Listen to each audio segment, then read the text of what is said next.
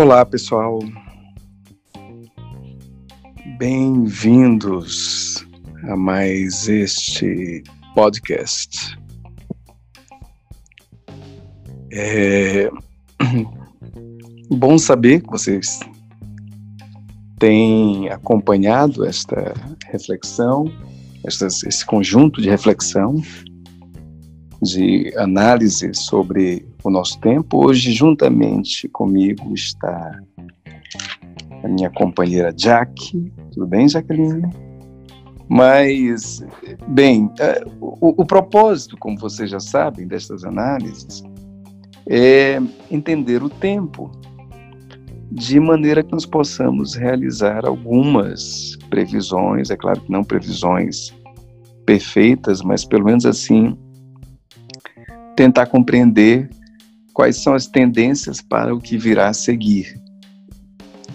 E é óbvio que aquele que consegue saber o que vai acontecer, consegue intuir melhor, este se destaca, assim como aquele que sabe o que está acontecendo, também se sobressai, também leva vantagem e, enfim, ganha muita coisa com isso. Então, o propósito é exatamente fornecer esta munição intelectual. Bom, uma coisa que tem sido assim muito valorizada nos últimos tempos, tem rendido muito dinheiro para as pessoas, e que eu tenho a fortíssima impressão que não vai perder o seu posto é a praticidade. Gravem esta palavra, praticidade. O mundo há muito tempo ama a praticidade. Quando nós, nós acompanhamos a história humana, nós percebemos o seguinte, que ao longo de muito tempo, as fórmulas complexas, elas foram muito valorizadas. Quando nós estudamos, por exemplo, a, a, antiguidade, a patrística, a escolástica, é, mesmo o começo assim da Idade Moderna.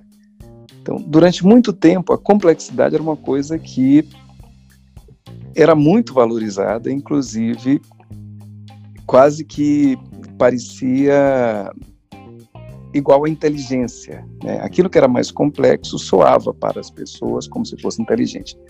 Tinha pessoas, aliás, que conseguiam enganar outras pessoas quanto à sua própria competência intelectual, criando né, uma cara, assim, uma personagem, assim, um ar de complexidade.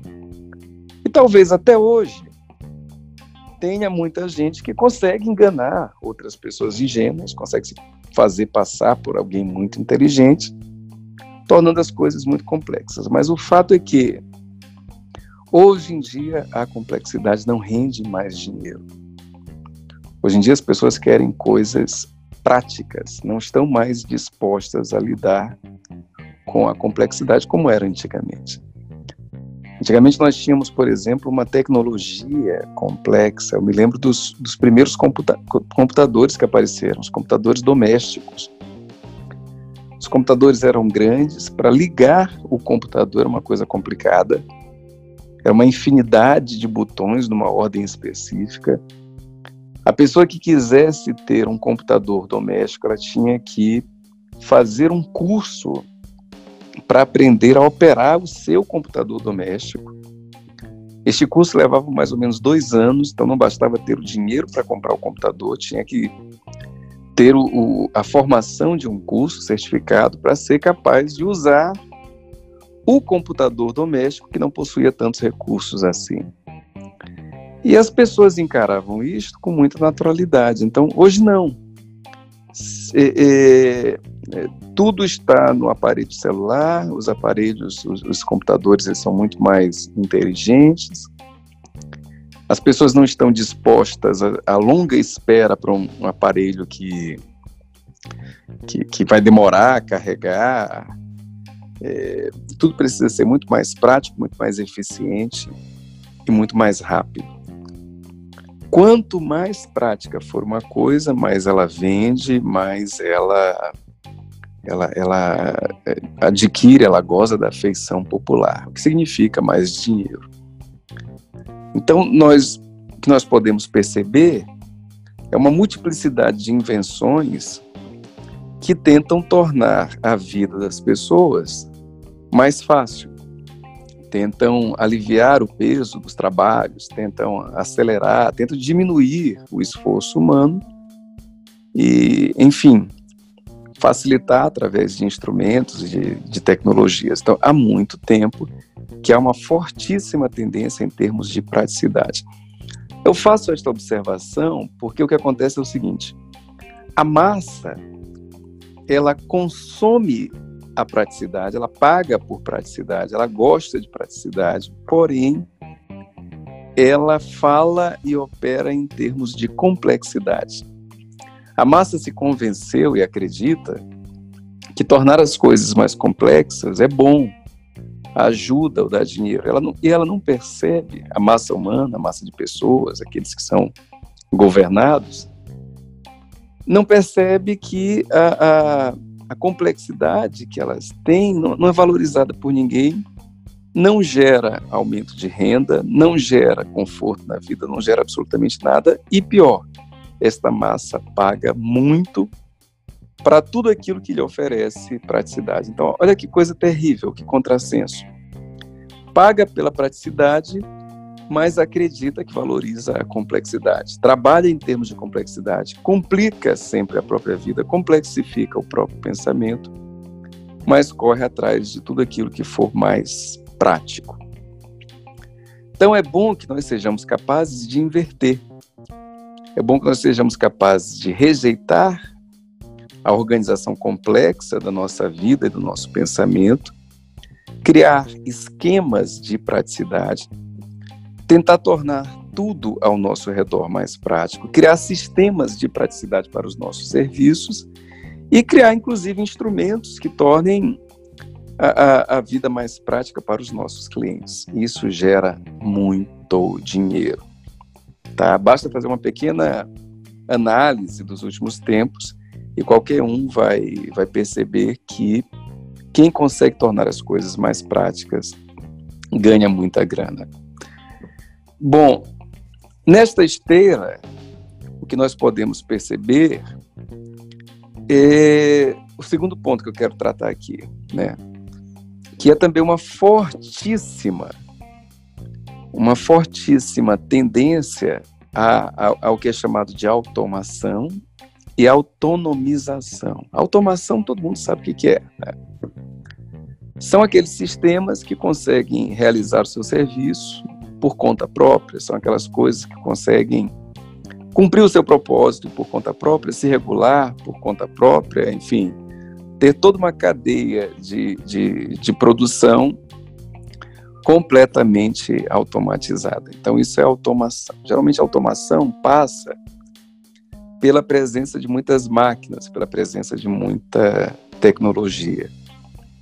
A automação ela tem seu início nas corporações, então fábricas que começam a, a, a solicitar da engenharia formas e, e maquinário que é, é, diminuam a necessidade de seres humanos, que tragam mais segurança para o trabalho, de maneira que as implicações jurídicas sejam menores e também que os resultados sejam atingidos em um tempo muito, muito diminuto. Só que em pouco tempo começa a se experimentar isto dentro da casa das pessoas. Como é que, como é que seria se essa tecnologia também fosse oferecida para as pessoas e as coisas ao, ao, redor de todo mundo começassem a trabalhar por conta própria. Então, hoje em dia, há uma fortíssima tendência neste sentido de cada vez mais o trabalho humano para as pequenas coisas ou para as coisas mais frequentes do dia, do dia a dia, ser um trabalho desnecessário porque há, há máquinas para isso, há sistemas para isso. Assim como toda uma autonomização. é, no, no, sentido assim das pessoas agora a autonomização não tem mais a ver com o trabalho, seja o trabalho fora de casa, seja o trabalho doméstico, mas tem a ver com tudo que envolve as necessidades, os desejos dos seres humanos. Então é, é fantástico porque é, nós começamos a perceber aí o fenômeno do, do, do aparecimento dos aplicativos. Super interessante, né? Os aplicativos vêm, ocupam espaço no centro da, da, da, vida humana. Hoje em dia, nós temos assim, um apogeu dos aplicativos. Basicamente, tudo que se faz envolve um aplicativo. Os, os aplicativos, eles são é, é, razão de muita riqueza para algumas pessoas e de muito conforto para a maior parte dos consumidores. É incrível. Praticamente tudo que se faz tem um aplicativo que facilita. A pessoa quer comida, ela não precisa mais ir ao, ao restaurante, ela não precisa mais perder tempo num telefone, isso é arcaico. Ela pede por um aplicativo, ela não concorre com ninguém, porque numa, liga, numa ligação ainda se concorre, ainda se aguarda alguém atender, pegar o pedido, enfim. O, aplica o aplicativo faz isto para ela. Ela quer beber água no tempo certo, tem um aplicativo que vai disciplinar para ela. Ela quer contar as calorias que ela vai consumir ao longo do dia, tem um aplicativo que vai fazer isso para ela. Ela comprou aparelhos para dentro de casa, uma câmera, ou seja lá o que for, tem aplicativos que vão ajudá-la a administrar a ação desses aparelhos.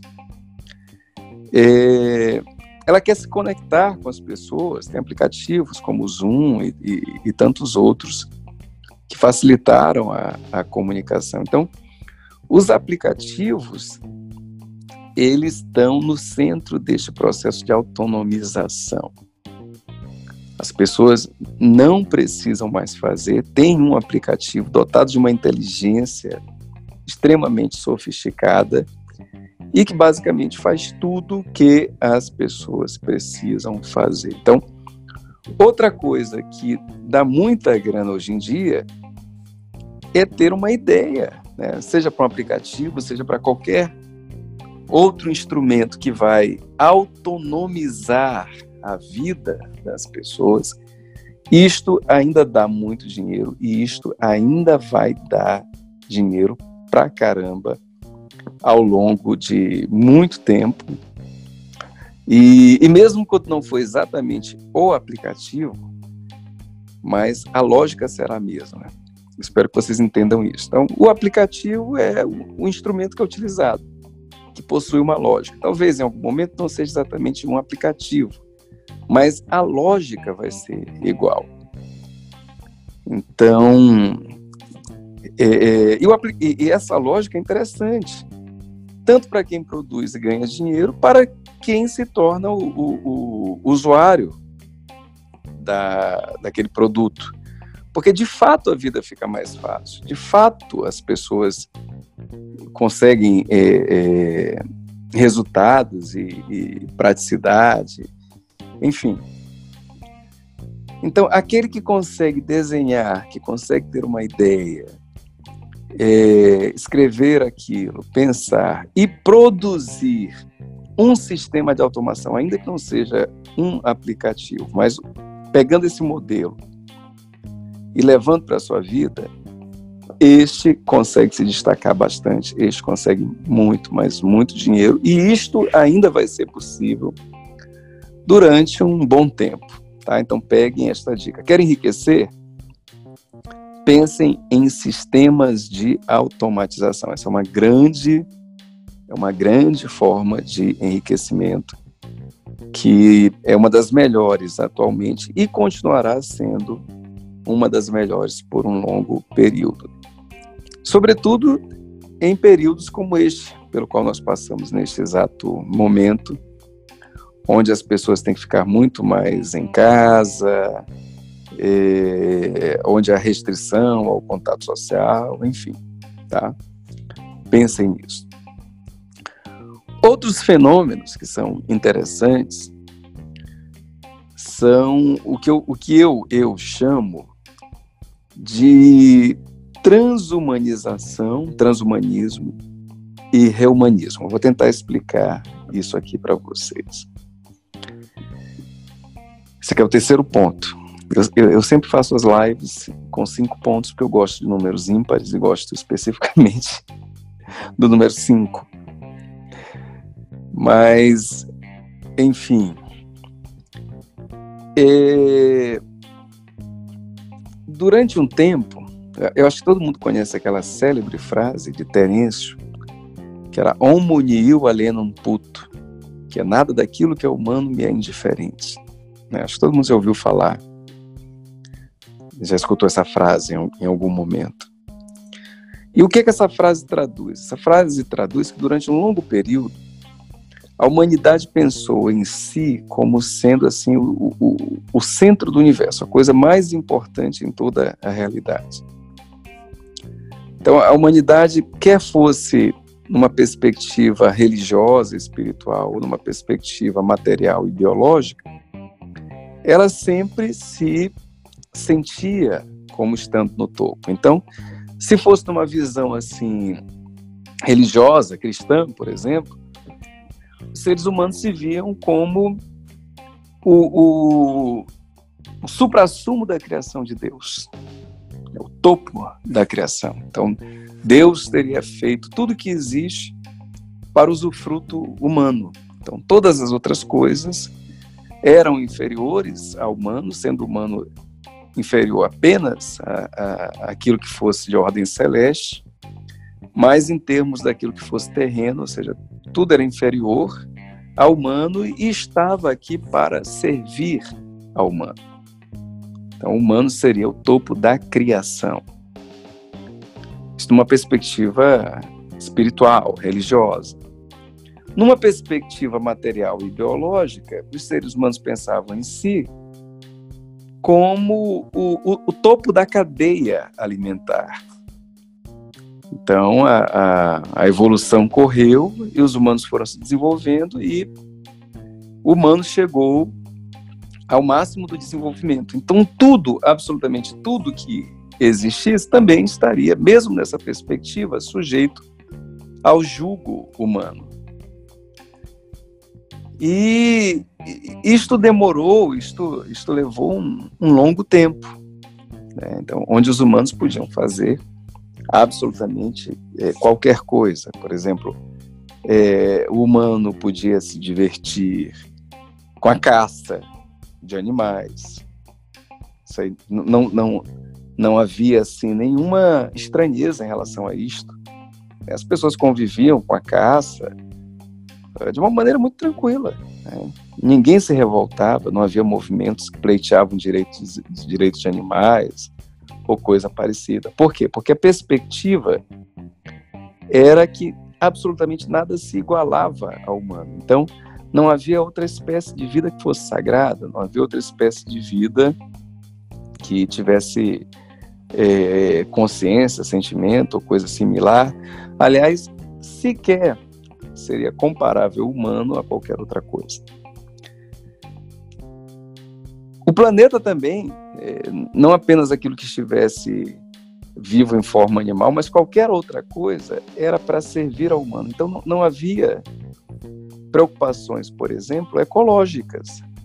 Não havia nenhuma preocupação ecológica, de maneira alguma. E então é, podia se destruir, podia se usar, podia se fazer absolutamente qualquer coisa. Se estivesse bom para os seres humanos, é o que interessava. Então, os humanos poderiam, inclusive, se preocupar com o meio ambiente, com animais, com qualquer outra coisa, desde que eles estivessem ameaçados. Mas não porque estes, estes entes, animais, meio ambiente, fossem portadores de qualquer direito. Não se podia pensar, por exemplo, no direito do meio ambiente, no bem-estar natural, no equilíbrio natural. Não, né? Ainda que se pensasse em equilíbrio natural, mas era um equilíbrio natural com o propósito de favorecer as pessoas. A pessoa era o centro de tudo. Este era o ponto. Isto desagou numa coisa chamada humanismo. É, humanismo é essa ideia de que o humano é o, é o perfeito. Então, por exemplo, quando, quando uma pessoa ela está cheia de defeitos, de desequilíbrios, de maldade, se diz assim que ela está bestial, ou seja, o que é estar bestial? Está feito um animal. Os animais, a palavra besta quer dizer animal. Né? É, se diz que ela está desumanizada. Né? Por quê? Porque o parâmetro da perfeição, da pureza, do desenvolvimento é o humano. E aí, então, o humanismo é isto, assim, o humanismo pensa é, em, na solução de todos os problemas, dito de grosso modo, é, fazendo ações que permitam as pessoas se reconectarem com o seu aspecto humano, com a sua dimensão humana, que seria perfeita, infalível, desde que ela não fosse atrapalhada por outras coisas. Bom, isto vigorou ao longo de muito tempo, mas de repente começou a ruir alguns pensadores começaram a dizer outra coisa, né, que concorriam com essa visão romântica, essa visão ilusória das pessoas. E muitos pensadores começaram a dizer: não, peraí, os seres humanos não são essa coisa assim tão perfeita, tem erros, atrapalham. Alguns chegaram a dizer, por exemplo, que os seres humanos funcionavam como se fossem bactérias para o planeta, ou se alastravam como se fosse um câncer. É, enfim, que os, os, os, humanos, como dizia Hobbes, né, são um problema para os seres humanos. O homem é o lobo do homem, homo lupus homini. E aí, de repente, o ponto assim crucial para para a derrocada do ser humano, não derrocada no sentido de que a falência completa do ser humano, mas assim, para que baixasse um pouco a vaidade humana, foram três coisas. É, a primeira delas foi o pensamento ecologicista, né, o, o, o, o, pensamento ecológico. Aí, o, pensamento ecológico envolve uma série de coisas, não apenas o ambiente, mas inclusive o direito dos animais. E aí esse pensamento diz assim, olha, seres humanos são perfeitos porra nenhuma, são criaturas é, é, totalmente insanas que, que perturbam a ordem, desrespeitam o, o equilíbrio e, enfim, podem ser os verdadeiros causadores pela destruição de, de tudo. Então, é interessante reivindicar o direito daquele que não pode reivindicar o seu direito por conta própria, o meio ambiente. Então, pessoas começam a militar em prol do, do meio ambiente, tudo aquilo que lhe concerne, e, enfim, a experiência humana começa a ver certa derrocada. Né? As pessoas ficam conscientes de que o humano não é essa coisa toda, pelo contrário, o humano é causador de distúrbios, de violência. Não é que o, o ser humano seja péssimo, mas ele só não é, digamos assim, essa imagem, semelhança de Deus, esse reflexo de toda a perfeição. Pelo contrário, ele também pode ser considerado um gravíssimo problema e fonte de desequilíbrio. Então, o pensamento ecológico foi fundamental para isso, para essa neutralização da, da, dessa soberania humana. Né? E aí, depois é, do pensamento ecológico, vem uma coisa assim que é, é, é fundamental também nesse processo, que é o, o, o desenvolvimento das tecnologias, a revolução tecnológica. E após a revolução tecnológica, a inteligência artificial. A inteligência artificial mostra que o ser humano não é, não é assim tão interessante, pelo contrário, assim, pode se, se construir artificialmente coisas que replicam o ser humano e ainda melhorado, coisas melhoradas ainda, né? coisas que replicam os seres humanos, que, que, que, que fazem, que, que tem muito, né, muita semelhança com os humanos e ainda melhorado. E, e a inteligência artificial mostra que o desenvolvimento vai ser uma, uma superação completa dos seres humanos. Então, quando essas três coisinhas surgem, o ecologismo, a tecnologia, a inteligência artificial, aí o humano, o ser humano começa a gradativamente perder a sua importância, ser encarado como um problema que deve ser resolvido. Então houve o transhumanismo, o humano foi superado. O humano não se diz isso, mas na prática ele é visto como uma coisa que é que, que deve ser superada. Então, na prática, as pessoas, elas criticam as pessoas, as pessoas começam a falar da sociedade humana, né, como algo assim nefasto, é, como uma coisa complexa, como um evento mal sucedido, começa a dizer que as pessoas nunca serão perfeitas, enfim, começa a ouvir esse tipo de pregação por aí. Então essa é a fase do transhumanismo, o humano foi, foi superado. Ainda alguns podem dizer que não, que nada se iguala, mas na prática é o que se percebe. Então, nem sempre o discurso é compatível com o sentimento. Discurso é uma coisa, sentimento é outra. O que há, o que há de mais sincero nas pessoas é uma queixa quanto à sociedade humana e não uma exaltação dela. Bom, Pouco tempo depois, começa a se estabelecer um movimento de reumanismo.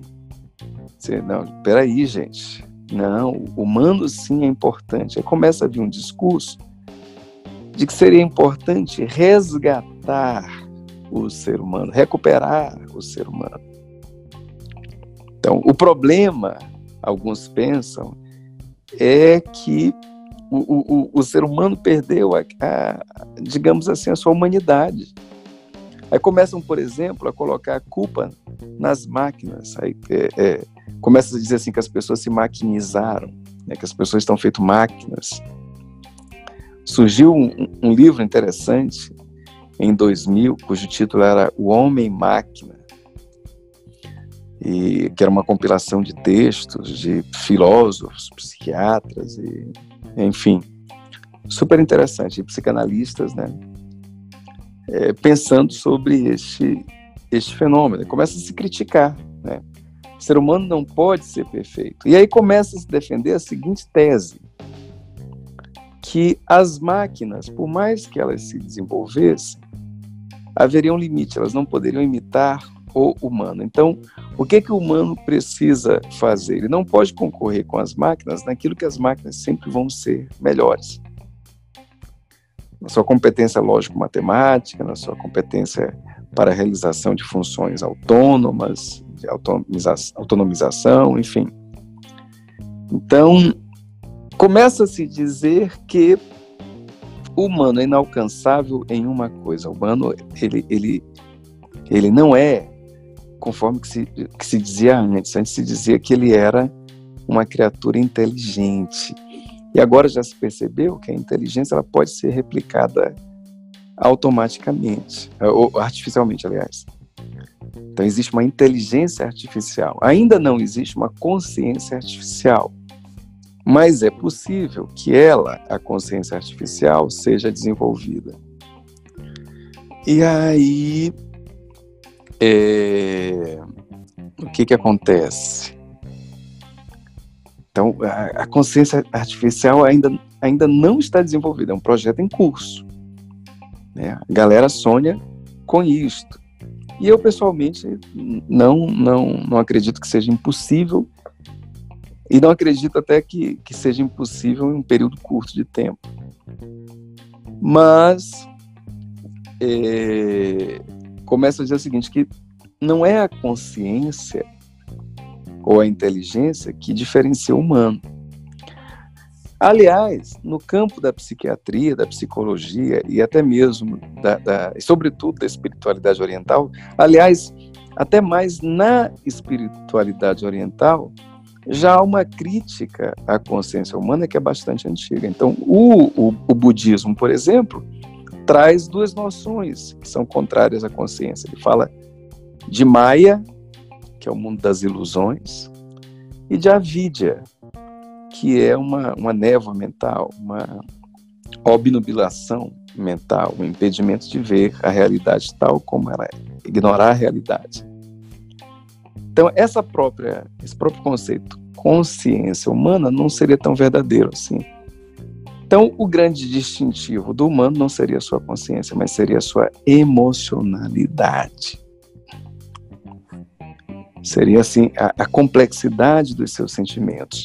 Bom, já se havia concorrido com, com isso antes, né?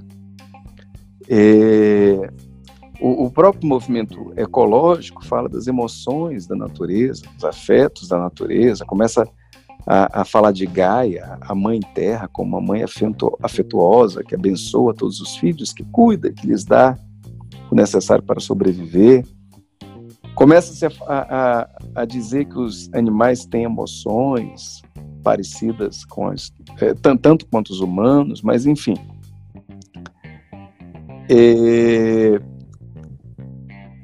ainda assim, o que, se, o, que se, o que esses pensadores começaram a dizer é o seguinte: bom, em termos de inteligência, a inteligência artificial pode superar os humanos.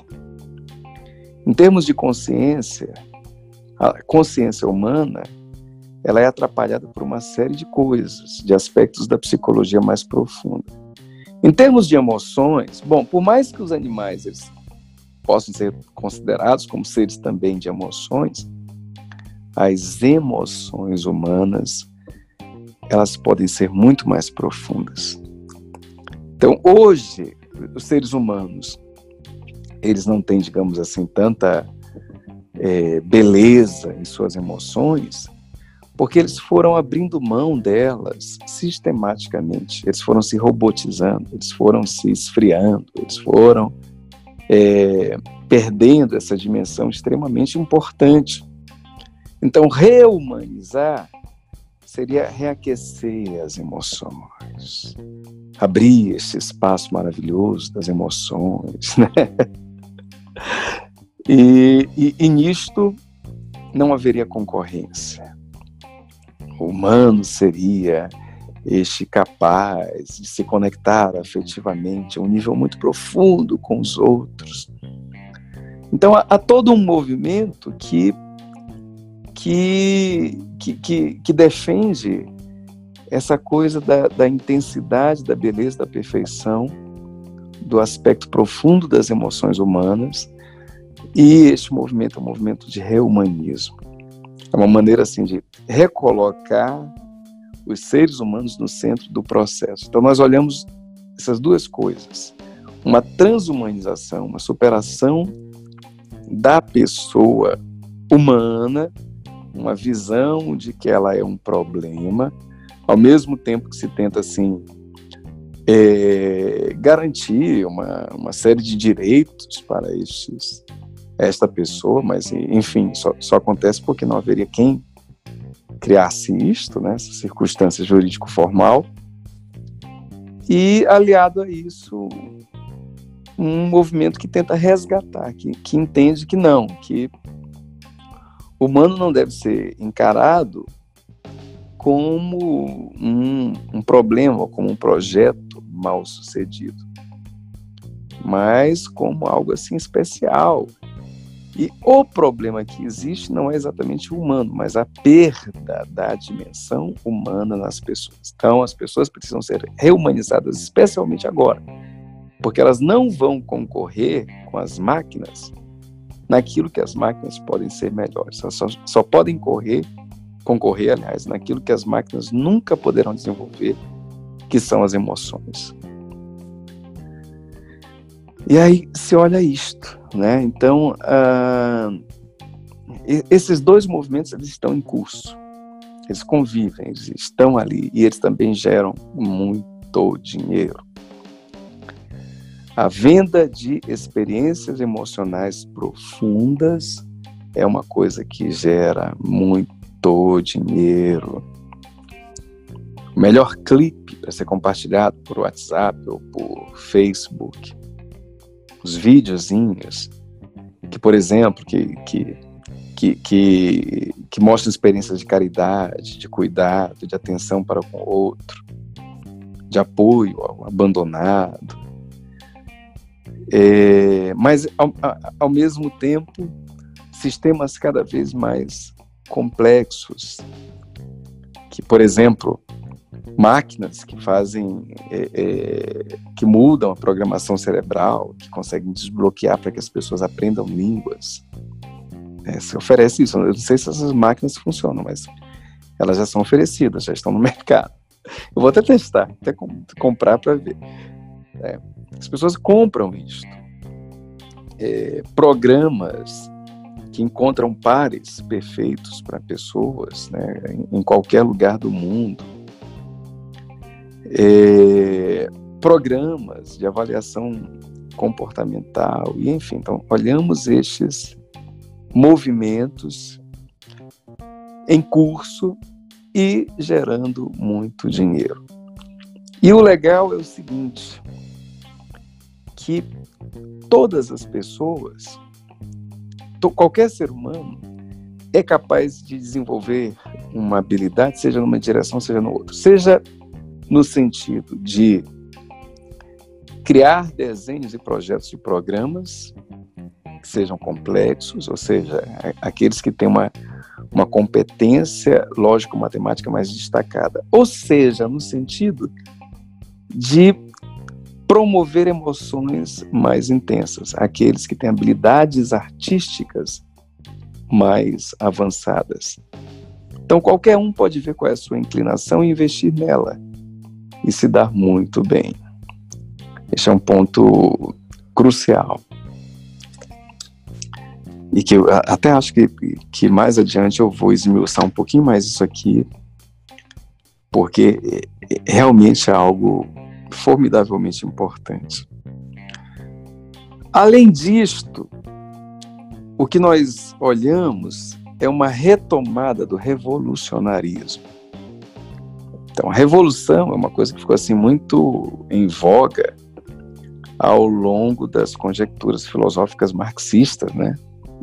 Então, Marx pensou em um mundo que era regido pelo capital e que administrava uma tensão é, de duas classes. Uma classe inferior, trabalhadora, explorada, que é, era agente da transformação histórica por conta da sua força de trabalho, e uma outra classe, que era a classe superior, que explorava esta classe é, trabalhadora e que se utilizava, sobretudo, da dominação ideológica para esta exploração. Esta classe exploradora, inclusive, ela, ela para criar essas algemas ideológicas, ela se servia de uma coisa chamada direito. O direito servia para construir as leis que iriam garantir as regalias e o conforto dos mais fortes. Então, Marx ele não acreditava é, em um direito com uma inclinação libertadora. Né? Não, ele acreditava que a, a libertação vinha pela coragem, pela união da classe inferior pela sua revolução através da negação dessa opressão, na prática.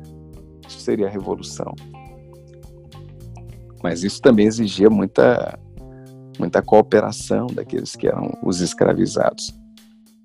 Então, os escravizados, eles não, eles não deviam ser ingênuos, esperar que leis lhes favorecessem. Uma ou outra poderia, mas, de modo geral, eles teriam que provocar uma tensão social que fosse libertadora enquanto eles se submetessem, enquanto eles quisessem fazer conforme as regras dos dominantes, não iria dar certo, porque, por uma razão muito óbvia, as regras são do dominante.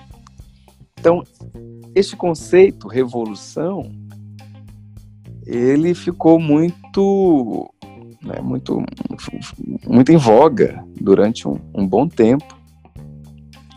E as pessoas esquematizavam as suas formas de fazer revolução, seus protestos, né, seus manifestos, os seus escritos, é, enfim. Aí depois outras forças começaram a se levantar para reprimir os revolucionários e, e garantir a ordem social constituída. Então, nós vamos olhar essas tensões ao longo do mundo inteiro, até que esta coisa da, da, da revolução ela começou a se apagar. Começou assim, foi, foi se apagando, foi se apagando, o pensamento revolucionário começou a cair em desuso, é, nunca desapareceu completamente. Acho que uma coisa, uma vez vindo à realidade, dificilmente ela desaparece completamente, ela tem sua extinção completa. Mas ali ficou bem enfraquecida. Agora não. Agora nós estamos de novo no auge do comportamento revolucionário.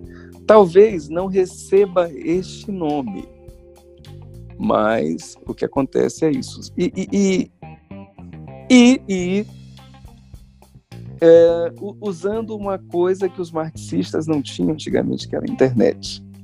Então, os marxistas eles contavam com as suas cartas, com seus escritos, né, subiam em palanques, faziam muita coisa assim é, clandestina, porque o poder constituído resistia às suas é, reivindicações e organizações.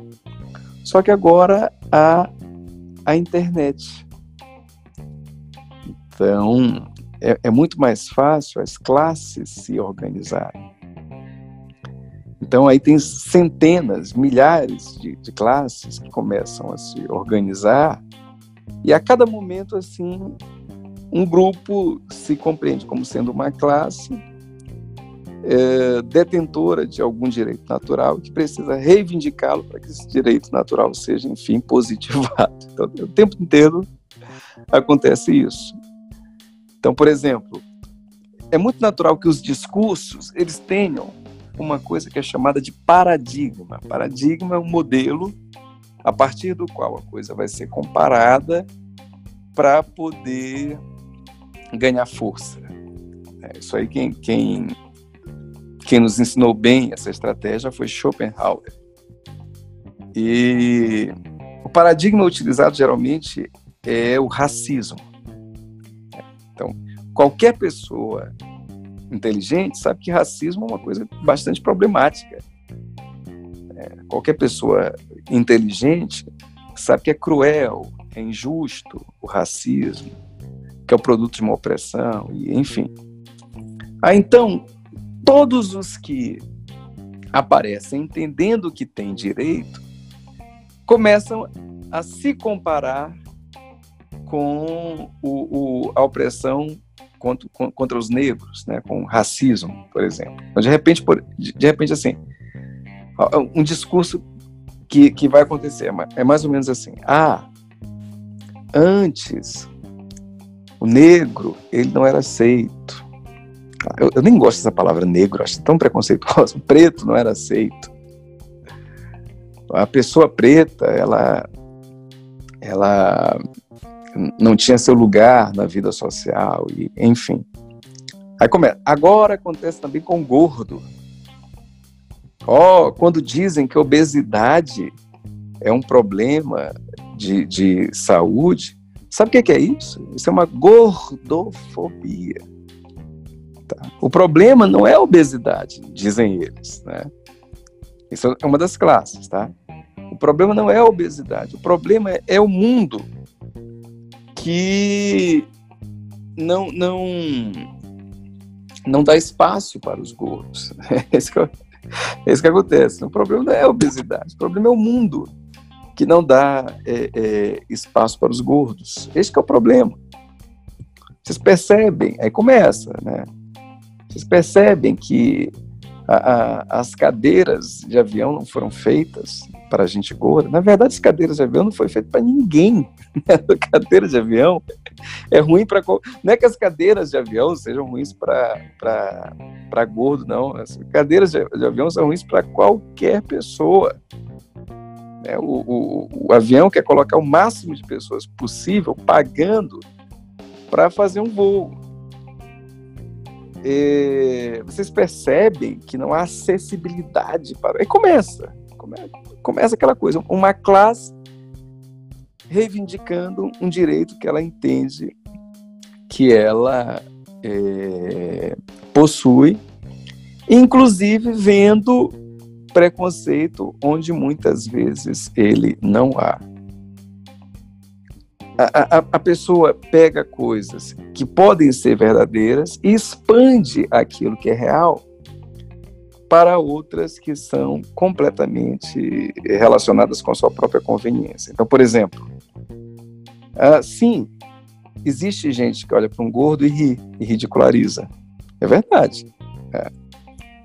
Aí, bom, como existe gente que é, ridiculariza o gordo, então agora nós vamos dizer que todo o sistema social é contrário ao gordo.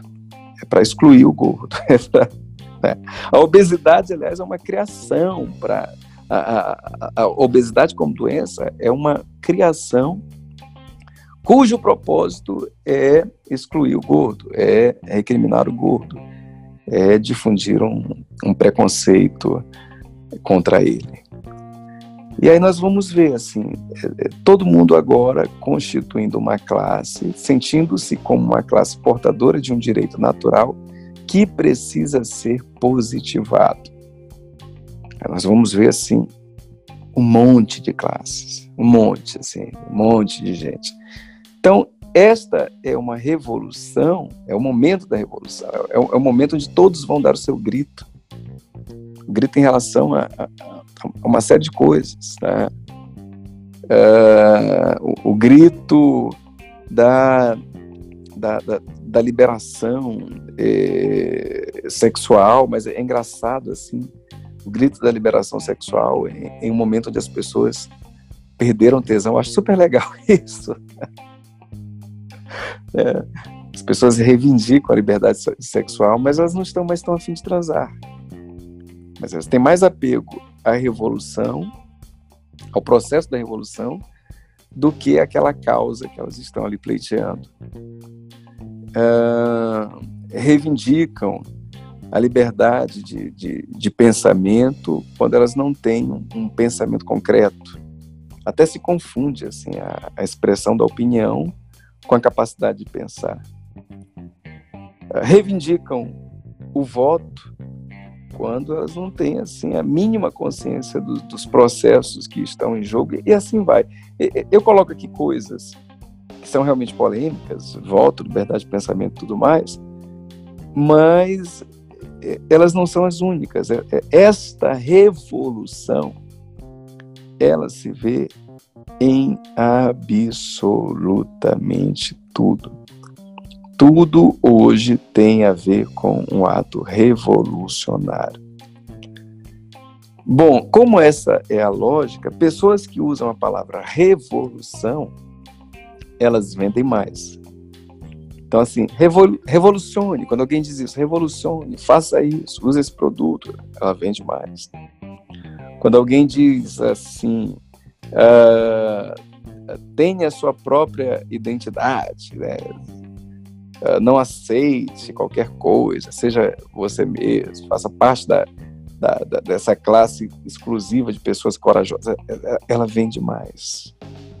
Ela vende porque, ah, de modo geral, as pessoas adoram se sentir contrariando o sistema. É como se elas se sentissem como se estivessem se libertando de alguma coisa. Elas nem sabem o que, que é, mas elas gostam dessa sensação de que estão se libertando.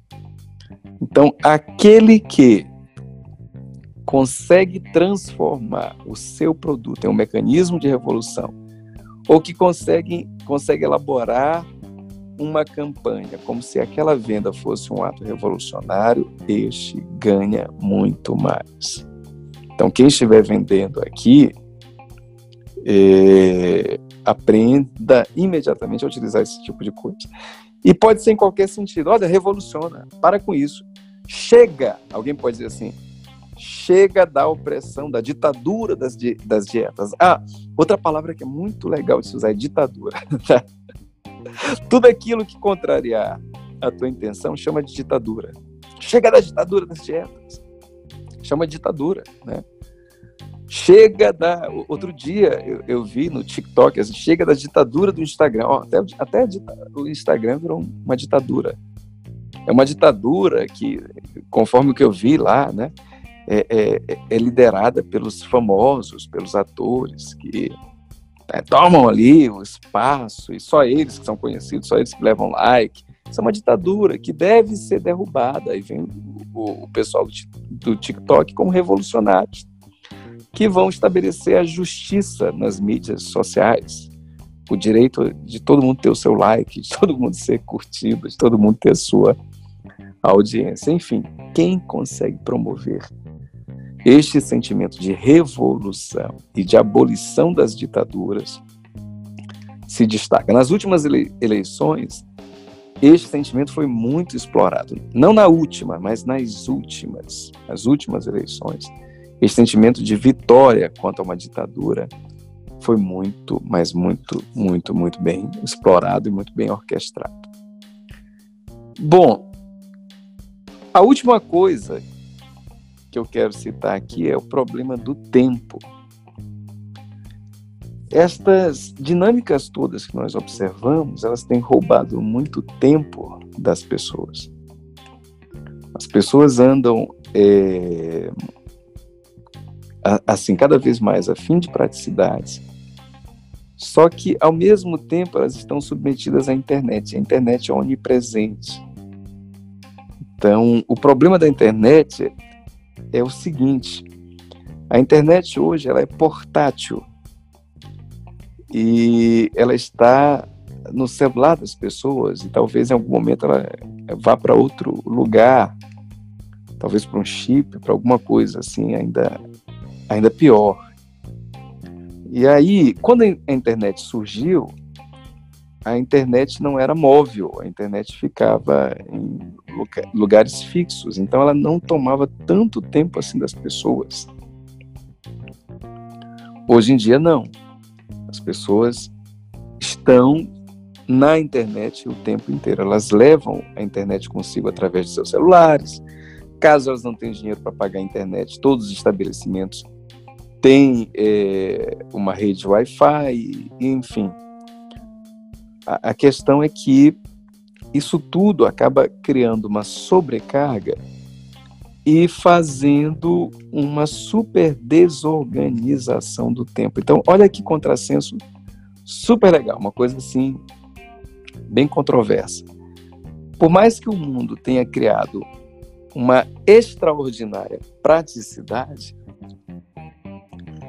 as pessoas não estão conseguindo administrar os seus tempos. Observem isto. O mundo tem muitos recursos que podem dar a praticidade para todo mundo, que pode tornar a realidade bem mais prática. Contudo, as pessoas elas não conseguem administrar o seu tempo. Nós temos dispositivos que cujo propósito é garantir a praticidade. Mas aí estes dispositivos, eles têm tantos recursos que eles começam a fazer uma coisa assim interessantíssima. No final das contas, quando eles são acionados pela internet, eles começam a engolir as pessoas e as pessoas começam a sentir que são engolidas pela perda de seu tempo. Quase Ninguém hoje em dia é capaz de administrar o próprio tempo. Ninguém. Antigamente as pessoas tinham mais tempo para si. Eu me lembro que quando eu era criança, é, eu tinha um tio que era considerado alguém que trabalhava muito e ele ia para o trabalho, voltava para almoçar em casa. Depois do almoço, ele dormia, descansava depois do almoço, chamava de sexta. Sete horas da noite ele já estava em casa. Então, olha só, o cara chegava no trabalho oito horas, saía um pouco antes do meio-dia, voltava para o trabalho às três, às sete estava em casa e ele era considerado uma pessoa que trabalhava demais para o padrão da época. Cedo ele já estava dormindo, né, tinha tempo para uma porrada de, de, de coisa. Assim. Não acumulava trabalho, não havia aquela sobrecarga de, de, de preocupações com coisas que deveriam ser feitas e é, não conseguiu fazer. Hoje em dia não, assim, hoje em dia as pessoas não conseguem almoçar em casa. É claro que isso vai mudar um pouco, né? vai aumentar sem dúvida alguma o trabalho dentro de casa pela internet. Se preparem para isso. Aliás, esse é, é uma coisa que eu quero falar também. Tá? É outra grande vantagem aprender a trabalhar em casa usando a internet. Eu não estou falando do, do, trabalho virtual, do estou falando de nada disso, não. É realmente o trabalho normal que a pessoa faz, só que aprender a administrá-lo pela internet. Mas, enfim, isso é outro capítulo. Então, a, a, hoje em dia tem esse ponto, assim, a, é, é, é, mesmo que a pessoa trabalhe dentro de casa, ela está ali sobrecarregada. Ela está em casa, parece que a coisa está mais fácil para ela, mas ela não tem tempo para nada. Então, observem, está todo mundo assim, incapaz de concluir coisas, está todo mundo assim no final do dia, eh, com aquele sentimento de que fez um milhão de coisas e, e, não, é, é, e não deu conta. Né? É muito comum pessoas dizendo, ah, o dia deveria ter 28 horas. Mas se tivesse, as pessoas não, constru não, não conseguiriam. Porque todas essas coisas produziram uma terrível má administração do tempo. Então, qualquer pessoa que queira ter uma vantagem hoje em dia, ela deve aprender gestão do tempo. O que não consegue dar conta, que é 99% dos seres humanos não consegue dar, dar conta, Geralmente ele pensa que não, que é, que é da natureza do trabalho dele, que é porque ele tem um chefe difícil, que é porque ele tem clientes difíceis, que é porque ele tem filho, que é porque, enfim, cada um tem as suas desculpas que parecem superáveis, mas eu garanto, é problema de gestão de tempo. É problema de gestão de tempo.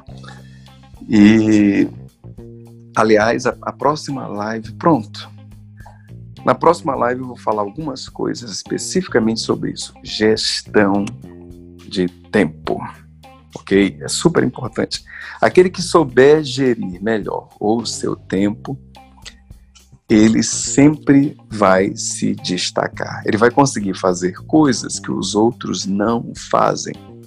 Ele vai ter um rendimento profissional maior.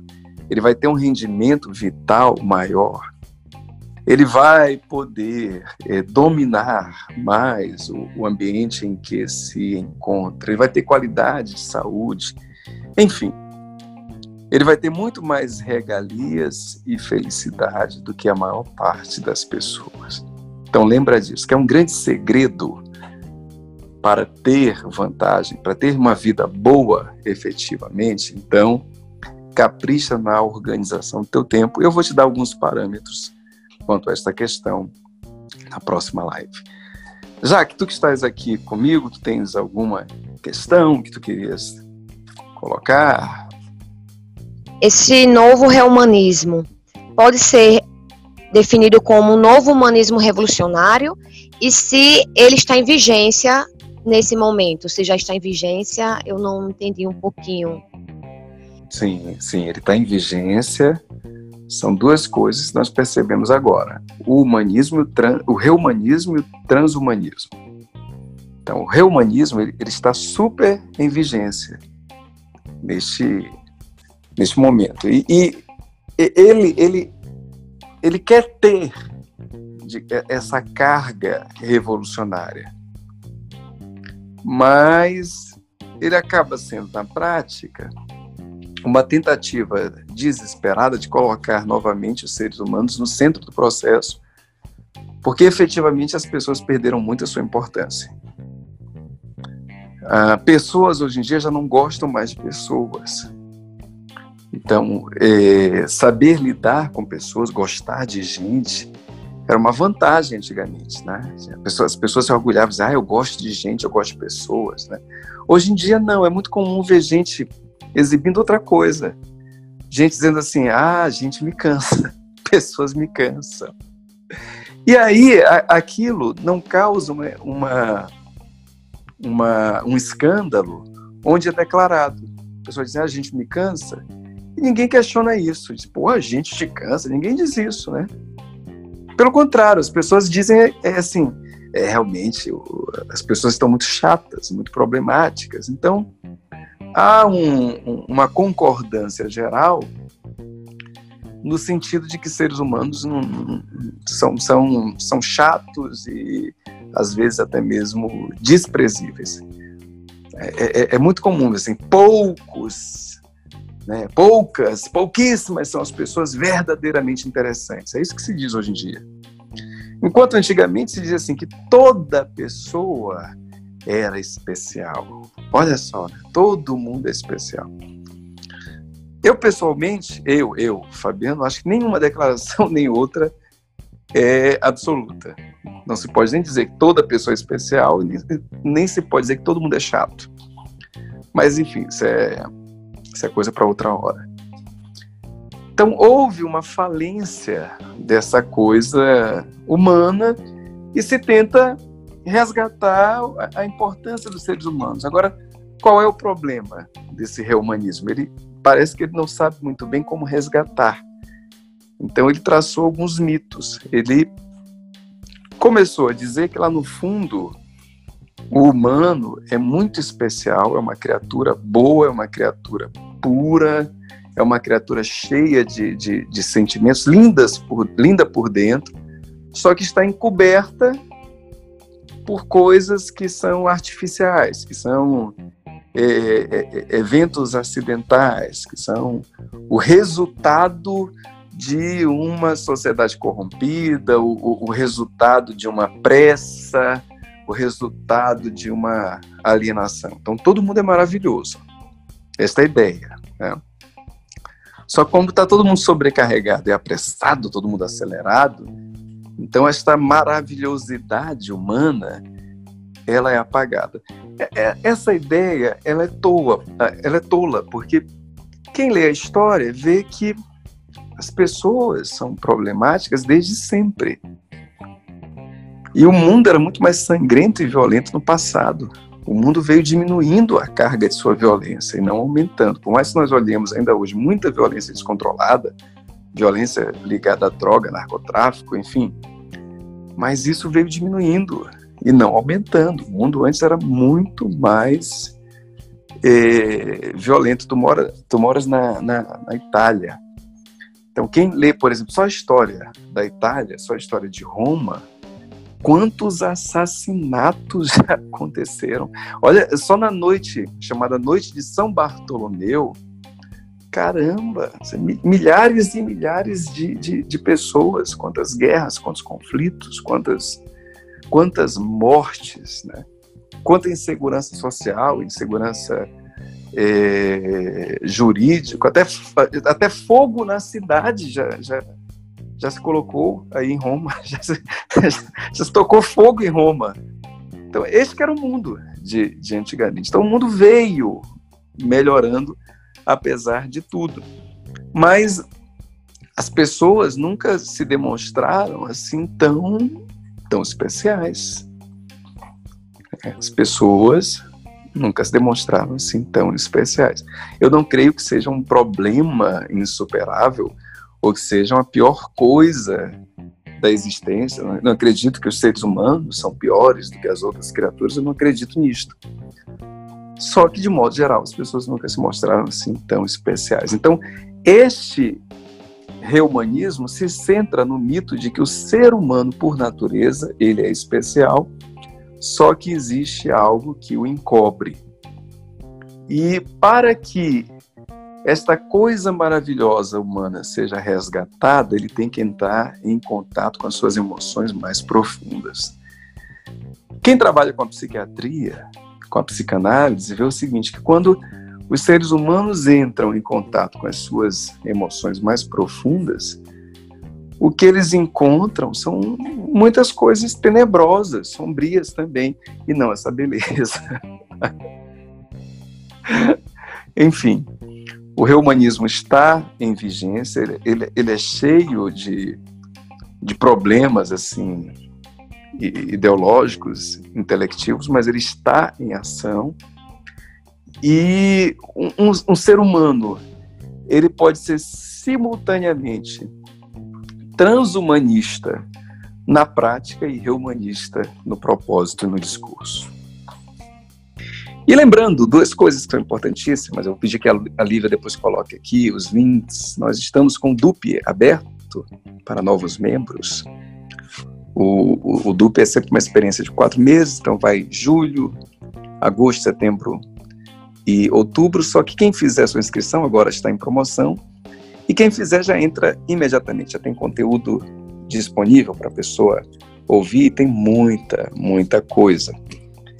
E, enfim, a partir de julho já começa a parte, é, a experiência mais, mais ao vivo, né? Mas quem entra já participa imediatamente. O link eu vou pedir que a Lívia coloque aqui. O preço é promocional até o dia 20 deste mês. Não esqueçam, até o dia 20 deste mês, o preço é promocional. Está praticamente com 50% de desconto. O preço normal é mil reais. Então está praticamente a metade disto. Tá, para quem não fiquem perguntando, é quanto é que é? Está praticamente a metade. Então, vocês podem ter certeza que vocês vão pagar pela metade de mil reais algo que vale muito mais do que 10 mil reais. E a outra coisa é para os membros deste canal. Este canal tem assinantes, tem, tem seguidores, aliás, mas tem também assinantes. Assinantes são aqueles membros, aqueles que pagam uma mensalidade, R$ 14,99, e que podem participar das lives, que podem participar do curso que está sendo feito, que é a ciência do envolvimento amoroso. Então nós temos live toda semana. Então para quem gosta das lives, quem quer participar, enfim, pode considerar aí ser membro do canal por uma quantia irrisória, R$ 14,99 por mês. Isso não paga um, um hambúrguer. Né? E aí pode participar das lives que acontecem toda semana. Então, obrigado pela participação de vocês. Quem quiser assinar o canal, basta aqui mesmo no canal não é com a gente, é com o YouTube. Tem gente que pergunta, ah, mas não pode ser feito de outro. Não, isso é com o YouTube, tá? Tem, tem um botãozinho aqui, seja membro, clica lá, faz sua inscrição. E quem quiser ter um nível ainda mais aprofundado, tornar-se um dupe, eu vou pedir que a Lívia deixe aqui o, o, o, link para a inscrição. Obrigado pela presença de vocês. Eu espero me lembrar no, no, no próximo, nas cenas do próximo capítulo, vale a pena falarmos sobre a organização do tempo e, enfim, quem quiser sugerir, né, quem quiser assim detalhamento de alguma coisa que seja falado, deixe no comentário. O comentário é, ajuda.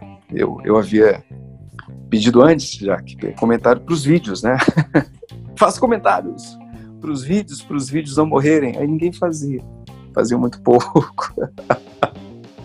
Vamos ver se as pessoas comentam agora o podcast. Então ajuda este podcast também a não morrer. Né? Deixa aí os teus comentários, deixa as tuas curtidas. E eu te espero aqui amanhã. Um grande beijo para todo mundo. Até mais.